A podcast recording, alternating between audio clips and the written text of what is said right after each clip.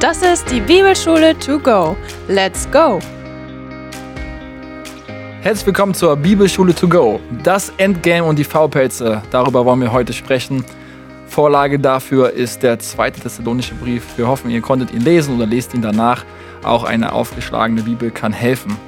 Unsere Vision ist deine Transformation, ist unser Motto und heutige Highlights sind vor allem oder ist vor allem der Tag des Herrn, den wir das Endgame genannt haben.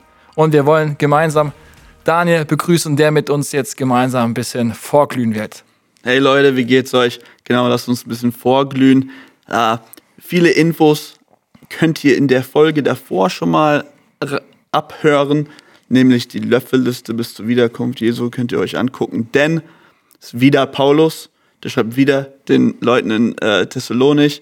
Das ist ungefähr ein Jahr später, also ungefähr 51 na, nach Christus. Äh, er schreibt wahrscheinlich wieder aus Korinth. Ähm, es gibt in der, in der Bibelkritik tatsächlich Stimmen, die sagen, dass es vielleicht gar nicht von Paulus ist oder dass es vielleicht sogar noch viel später geschrieben wurde. Aber es gibt gute Gründe zu glauben, dass Paulus es wirklich geschrieben hat. Ähm, ihr seht direkt an dem Grußwort Paulus, Silvanus, Tim Timotheus wieder. Also wir glauben schon, dass er das 51 geschrieben hat, ein Jahr später. Sowas von, ja. Genau. Auch als Antwort ähm, an unterschiedliche Sachen, die passiert sind, die vielleicht nicht umgesetzt wurden oder vielleicht sogar fälschliche Briefe, die dorthin geschickt wurden. Ja, Daniel gibt mir schon direkt den Pass rüber. Anlasszweck ist dafür wahrscheinlich ein gefälschter Paulusbrief gewesen. Das, diese Hinweise finden wir im Kapitel 2, Vers 2. Auch den Hinweis, dass Paulus dann mit eigener Hand nochmal unterschreibt am Ende von Brief, sprechen dafür. Was war der Inhalt dieses gefälschten Paulusbrief gewesen? Wahrscheinlich ging es darum, dass dieser Tag des Herrn schon gewesen ist. Und diesem, dieses Missverständnis will Paulus aufräumen und sagen, hey, die Parosie, hey, wir hoffen auch, ihr wisst, was das ist von der letzten Folge, wenn nicht, klickt nochmal rein, die Wiederkunft Jesu, ähm, will er sagen, hey, die kommt noch und er will sie ermutigen, weil sie noch kommt, durchzuhalten in der Verfolgung. Hm. Und dann, anderer Anlass ist noch, hat Daniel schon kurz angeschnitten, dass er unordentliche Gemeindemitglieder ermahnt. Und hier kommt der Aspekt des Faulpelzes mit hinein, was ihr auch in den Titel findet. Also vielleicht fühlen sich manche jetzt auch schon angesprochen. Wir gucken mal. Ja, also nur kurz zur Übersicht und Gliederung des Buches. Es fängt wieder an mit Gruß und Dank. Das sind die ersten zwölf Verse in dem Buch. Dann geht es um die Wiederkunft in Kapitel 2 bis, 17, bis 17. Dann eine Bitte um Gebet. Das ist ab Kapitel 3. Und dann später in Kapitel 3 Warnung vor falscher Faulheit und dann zum Schluss ähm, sein, sein Grußwort, seine Segenswünsche. Äh, genau. Lass uns schon mal zur Klartext springen. Hauptteil, wir werden äh, gucken, was da für Themen sind. Es sind nicht arg viele. Da haben wir wieder die Überschrift, das Endgame und die Faulpelze, äh, wie es da aussehen wird. Ich werfe das schon direkt zurück an dich, Fabi. Ja, wir was wollen. Geht's um was geht's eigentlich? Ja, wir wollen wieder auf Schatzsuche in die Golden Nuggets kommen. Wir haben, bevor wir über den Tag des Herrn, über das Endgame sozusagen reden, vorab noch eine kleine Bemerkung. Im ersten Thessalonischer Brief, die Löffelliste, bis Jesus wiederkommt, haben wir darüber gesprochen, äh, wie dieser Tag kommen wird und was an diesem Tag geschehen wird. Also über die Parosie an sich. Und im zweiten Brief an die Thessalonicher geht es jetzt vielmehr um die Zeit davor. Wir sprechen jetzt vor allem über Kapitel 2, 1 bis 12 im Folgenden über den sogenannten Widersacher, Widerstreiter Jesu. Und äh, diese beiden Dinge gilt es ergänzend zu betrachten. Hm. Lass uns direkt reinspringen. Tag des Herrn, Endgame.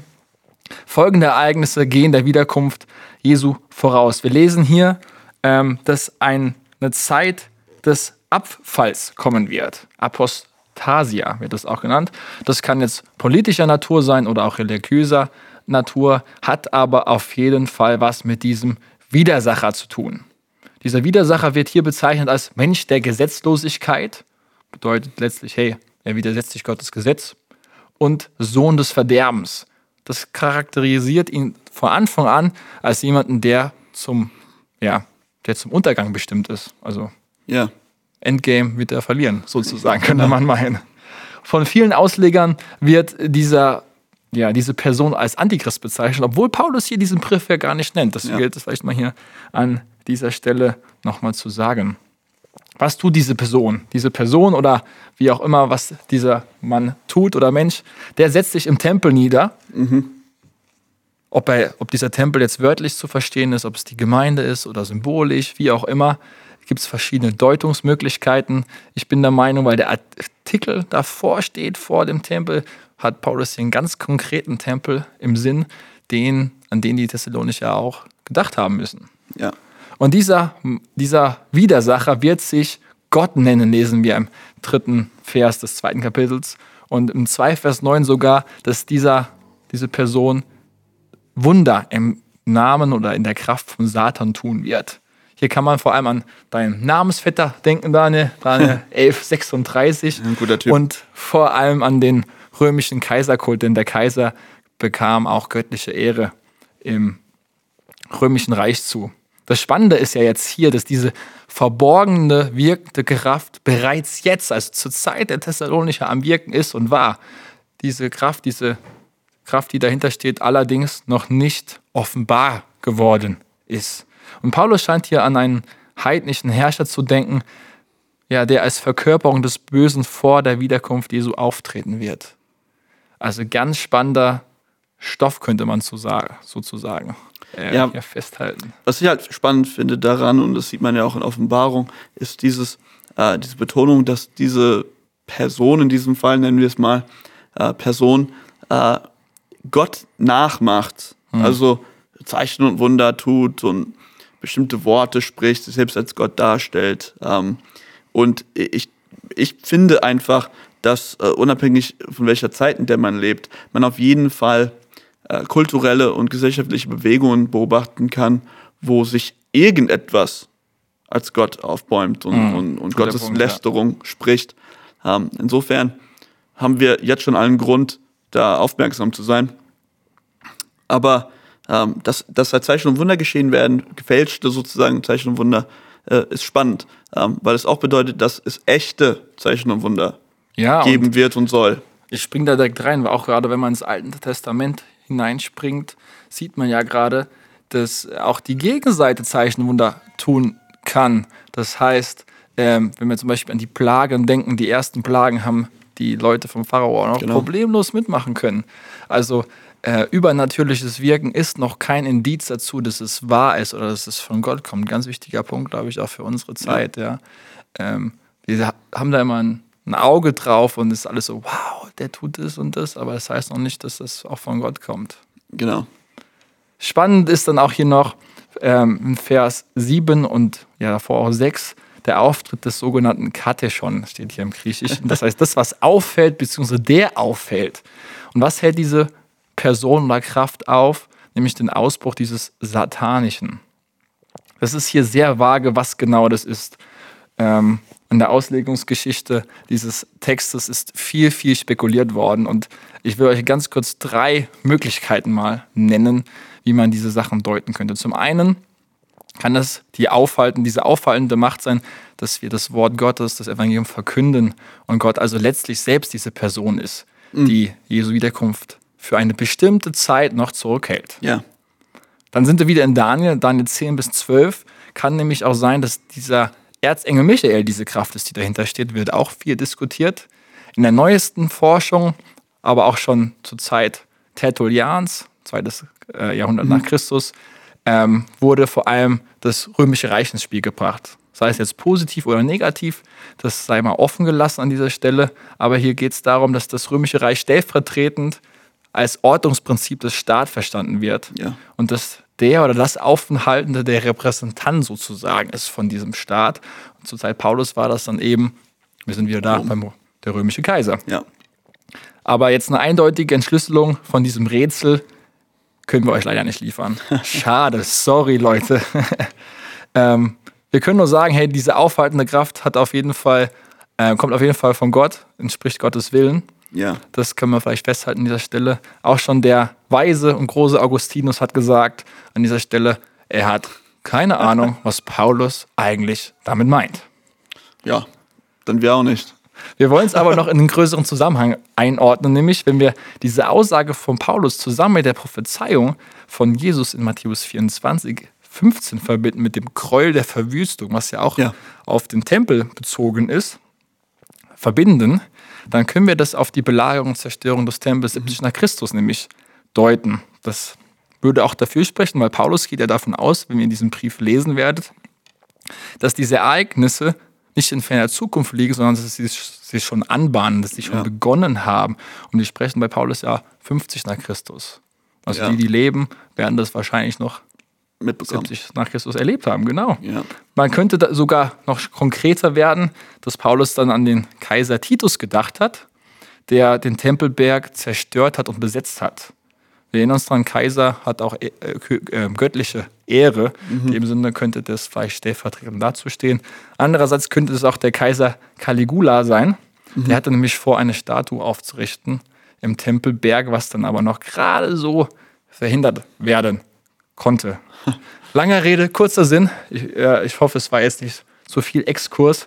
Was bedeutet es für uns, wenn wir dieser Auslegung folgen würden? Jesus kann in jeder Generation wiederkommen. Genau. Das ist langer Rede, kurzer Sinn, auf den Punkt gebracht.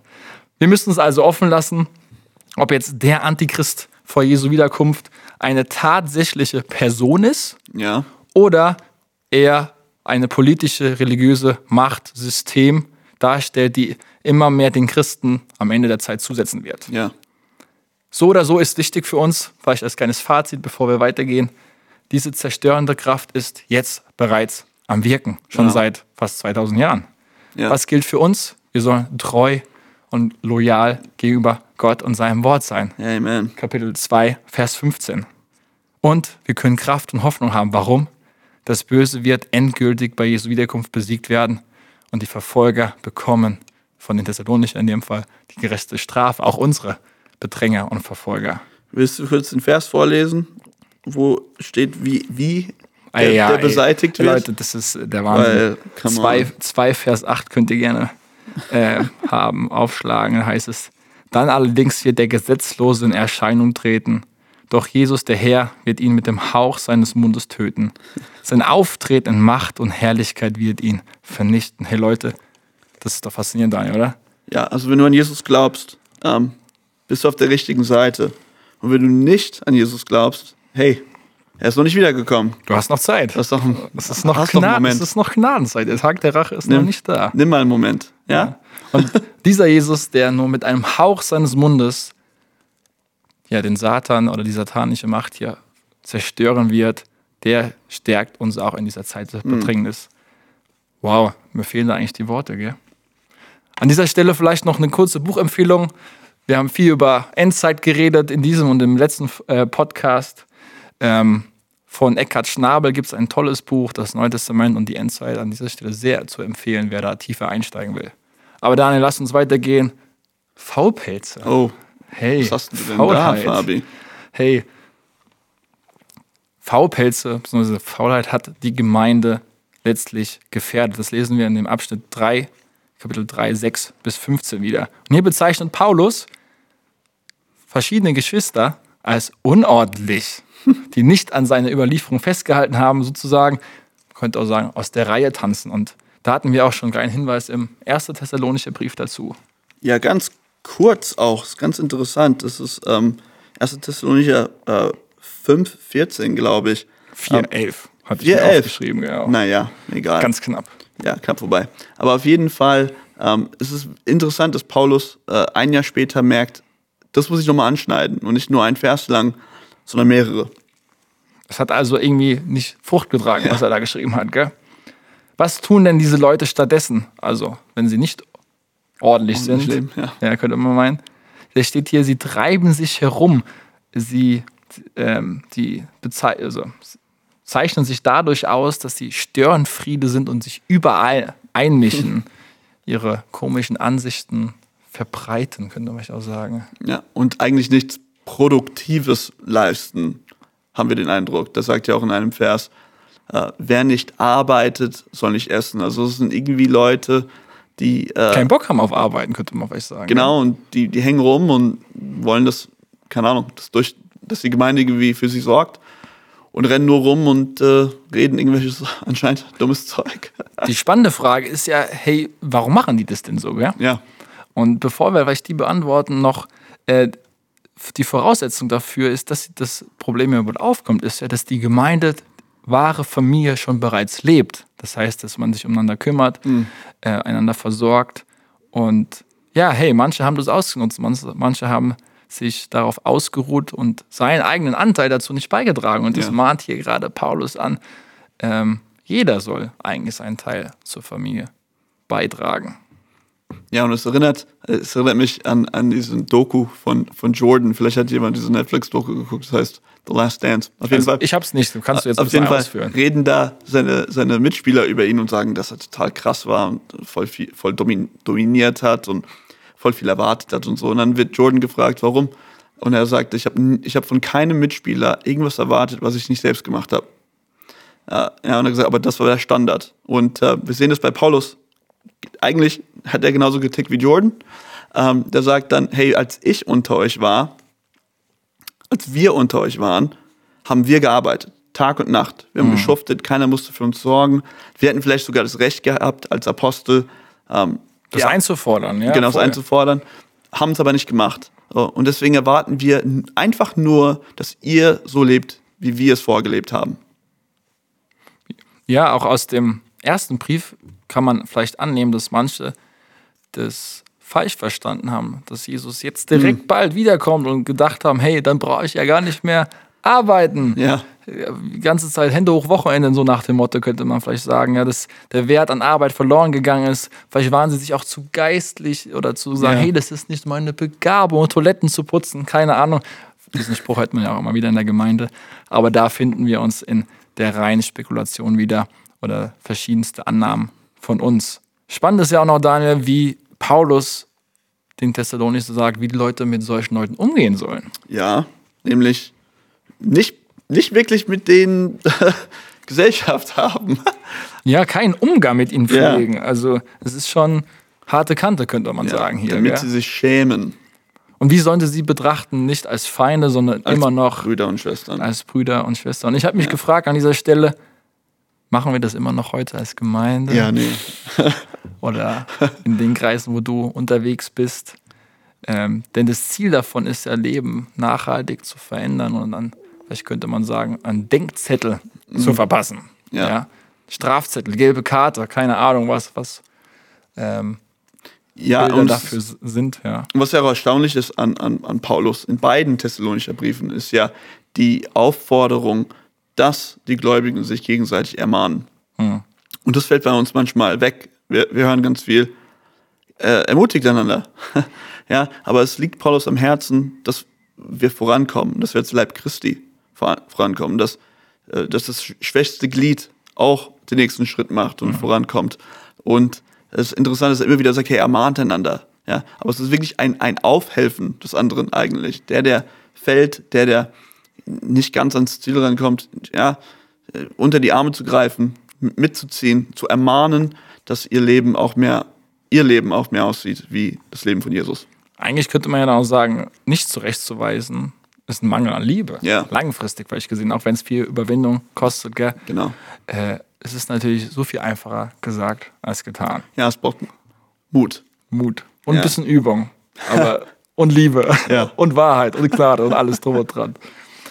Hey, wir wollen noch gemeinsam zur Anwendung kommen. Wir wollen euch die Brille Oh, aufsetzen. Und äh, wir haben einen wunderschönen Kernvers wieder rausgesucht. 2. Thessalonicher 1, 6 bis 7a. Und Daniel liest uns ihn einmal vor. Ja, super gerne. Könnt mitlesen. Denn so war Gott, so wahr Gott gerecht ist, er wird jedem das geben, was er verdient hat. Über die, die euch jetzt Leiden bereiten, wird er Leiden verhängen. Euch hingegen, die ihr jetzt zu leiden habt, wird er zusammen mit uns von aller Not befreien. Vielleicht fragt ihr euch jetzt, hey, warum haben wir gerade diesen Vers ausgesucht? Ähm, hier spricht Paulus und in den folgenden Versen weiter so deutlich von diesem endgültigen Urteil, das Jesus bringen wird, wenn er wiederkommt. Für die, die ja, die Gemeinde verfolgt haben, ihn abgelehnt haben. Und das hilft gerade der Gemeinde auch vor Ort durchzuhalten, denn der Tag des Herrn, des Gerichts, aber auch der Belohnung für sie wird noch kommen in dem sie dann mit Jesus und wir auch mit ihm verherrlicht werden. Und da ist, äh, gibt es kaum eine deutlichere Stelle im Neuen Testament, wo Gott als dieser ganz klare Gerechter Ja. über Leben und Tod auch, äh, auftritt. Gerechter Richter, genau. Ja, finde ich auch super wichtig, aber Gott ist gerecht und hat das Ding in der Hand. Und wir müssen es nicht und sollen es auch nicht. Ja, Zumindest an dieser Stelle ganz Ja, genau. deutlich. Gell? Unsere Tipps zum Selbstlesen für euch. Ähm, mir war, war zum Beispiel wichtig, dass ihr mal beide Briefe, weil sie gerade so kurz sind, mal hintereinander lest und ihr werdet erkennen, wie Themen äh, sich wiederholen und ergänzen. Besonders die ganze Thematik Endgame, Tag des Herrn, Wiederkunft Jesu. Wenn ihr da 2. Thessalonicher 2, 1 bis 12 lest und im 1. Thessalonicher Brief 4, 13 bis 5, 11 mal nebeneinander legt und dann kriegt ihr so ein schönes, großes Bild von dem, was noch kommen wird oder wo wir auch vielleicht schon mittendrin sind, könnte man sagen. Gell? Ja, es, es hätte wirklich als ein Brief fast zusammengefasst werden können. Außer, dass er halt Bezug auf den anderen Brief nimmt. Aber ähm, wirklich, diese, und es ist nicht schwer, es sind ja nur, 2 Thessalonicher sind ja nur drei Kapitel lang, die sind, das ist recht kurz. Kann man echt gut äh, durchfliegen. Und äh, man nimmt echt so viel davon mit. Dazu wollen wir euch natürlich ermutigen, das selbst wieder zu lesen, diese drei Kapitel und auch gerne natürlich den Kernvers wieder auswendig zu lernen Genau. und zu meditieren. Mir ist vor allem noch wichtig geworden, in diesen drei kurzen Kapiteln, was die für Paulus die Rolle des Gebets hat eigentlich innehat. Also es ist so ihm so wichtig. Ja. In jedem Abschnitt finden wir eigentlich immer wieder Abschnitte übers Gebet. In 1, 11 und 12 betet er darüber, dass wir der Berufung würdig wandeln, heißt es hier. In 2,16 und 17 betet er für Trost und Kraft in der Bedrängnis und auch für Kraft, jede gute Tat an diesem Tag zu tun. Oder den ersten fünf Versen in Kapitel 3, dass wir für die Verkündigung des Wort Gottes beten sollen, dass unsere Herzen auf Gottes Liebe und auf das Aussahen des Christus ausgerichtet werden und dann am Ende noch vom Brief für Frieden innerhalb der Gemeinde. Und wenn ich jetzt mein eigenes Gebetsleben angucke, hey, wie oft kommen oder kommen überhaupt diese Dinge in meinem Gebetsleben vor? Ich glaube, wir können hier ganz viel mitnehmen, für was wir konkret auch beten können. Für uns persönlich, aber auch für die Gemeinde weltweit. Ja, also Paulus äh, Gebetsleben geht ganz viel um andere und ganz viel um Gottes Königreich und nicht so wirklich um sich, außer er betet, dass er sie besuchen kann oder so. Also ja, da geht es eigentlich wieder um die Leute, dass er sie stärken kann und erbauen kann. Ja, was mir wichtig wor- geworden ist, und äh, da springe ich einfach ab, weil es ist auch 1, 11 und 12, ähm, dass er da einen Segen ausspricht und dann denen erklärt, wofür dieser Segen ist. Also äh, 1 Vers 11 ist der Segen und äh, 1 Vers 12 ist der Zweck. Äh, und das könnt ihr selber durchlesen, ich nehme euch die Aufgabe nicht ab. Ähm, aber im Endeffekt sagt er, Gott segnet uns, damit wir Jesus ähnlicher werden, so dass Jesus verherrlicht wird. Und es verpackt so schön, was unsere Reise ist mit Christus. Er segnet uns, aber der Segen, und das ist einfach für mich wichtig geworden, der Segen sieht nicht im- immer so aus, wie ich es erwarte. Es ist nicht immer das, was ich mir in Anführungsstrichen gewünscht habe, weil Gottes Segen ist, dass ich mehr werde wie Jesus. Und vielleicht brauche ich auch äh, irgendwo einen Kampf. Vielleicht muss ich da irgendwo durch irgendwas Schwieriges durch, damit ich Ausdauer und äh, Gehorsam lerne und Geduld lerne. Also Gott segnet, damit wir mehr werden wie sein Sohn, Jesus. Und wenn das passiert, wird Jesus verherrlicht. Und das Leute- ist das Ziel. Ja, Jesus, äh, ja, und die Leute sehen uns nicht unbedingt im Vordergrund. Wir kriegen dafür keine Plattform, sondern Jesus wird einfach erhöht. Und da fand ich echt eine super kleine Stelle da. Hey, du bekommst schon direkt ins Predigen, Wahnsinn. Ich, mir war noch wichtig, 3 Vers 7, und da habe ich mir die Frage gestellt, führe ich ein Leben, das für andere nachahmens- nachahmenswert ist? Paulus verweist immer wieder auf sein Leben, dass sie ihm nacheifern sollen, wie er Jesus nacheifert. Ja. Führe ich so ein Leben, dass ich sagen kann, hey, ihr könnt mir nacheifern, weil ich eifere Jesus nach. Wichtige Frage, nicht für, nur für uns Leiter, sondern für uns alle Christen. Treu und loyal zu Gott zu stehen, auch wenn es was kostet. Ja. Und passend noch zum Thema Gebet, ich, ich war wieder so beeindruckt davon, wie inständig und unablässig Paulus für seine Gemeinde betet. Ja. Was ein Vorbild. Und das ist die Frage auch, die ich mir stelle, die wir uns auch stellen können als Leiter in der Gemeinde, Daniel, aber auch ihr, wo auch immer ihr unterwegs seid. Hey, betest du eigentlich für deine Gemeinde? Ja. Und wenn ja, was? Dann kannst du ganz viel vom Thessalonischer Brief lernen. Ja. Und auch mein letzter Punkt. Paulus war so stolz auf seine Gemeinde. Diese Freude, wie sie durchhalten, am Glauben festhalten, die springt schon aus dem Text förmlich raus, gerade in ja, Kapitel 1, Vers 4 zum Beispiel. Ja.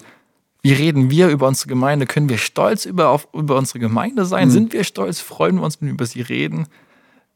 Weil wenn wir das tun, dann kommen bestimmt auch Leute mit, wenn wir begeistert von unserer Gemeinde erzählen. Ja. Das heißt, hey, wie rede ich, wie reden wir über unsere Gemeinde? Ja, und ich äh, würde da abspringen für den letzten Punkt, den ich äh, interessant fand. Das ist eine, sozusagen eine Warnung an Pastoren und an, an Predigern, ähm, nämlich der Gemeinde von der ganzen Schrift zu unterweisen. Ja, der Gemeinde die, die ganze Schrift zu lehren. Ähm, das habe ich aus 2. Thessalonicher 2,15 gezogen, aber eher aus dem ganzen Buch und auch aus 1. Thessalonicher, weil Paulus denen ja nichts vorenthält. Der erzählt ihnen ja alles. Ähm, und äh, wir haben ja die ganze Schrift vor uns liegen und ich will einfach sagen, ey Prediger, seid nicht äh, Leute, die, ihr, ihr habt nicht deine theologische Betonung, habt nicht so dein, dein Ding, deine drei Sachen, die du gut predigen kannst, sondern lehre die ganze Schrift. Wir, wir müssen über die Wiederkunft Jesu hören, wir müssen darüber hören, heiliges Leben zu führen. Wir müssen hören, was es he- heißt, wahre Nachfolge zu leben. Und äh, wenn du das nicht kannst, dann hab viele Prediger mit unterschiedlichen Betonungen. Aber ich sehe einfach darin ein, eine Ermahnung aus der Schrift, dass wir unseren Leuten alles präsentieren, was auch darin steht, damit sie darin wandeln können. Das heißt auch den ganzen Ratschluss Gottes predigen. Und das Ja. ist die Verantwortung für Leiter, für Pastoren in den verschiedenen Gemeinden natürlich auch. Und die Messlatte ist da hoch. Ja, Ja, aber es ist auch ein Privileg. Und mit diesem Privileg enden wir Ah. eine neue, frische, schöne Folge. Vielen Dank, dass ihr zugehört habt. Wenn es euch gefallen hat, äh, bleibt mit uns in Verbindung, abonniert, folgt uns gerne. Und ja, das war das Endgame und die V-Pelze. Unsere Vision ist deine Transformation. Und wir sagen an dieser Stelle, macht's gut. Ja. Auf Wiedersehen. ja, be blessed und bis bald.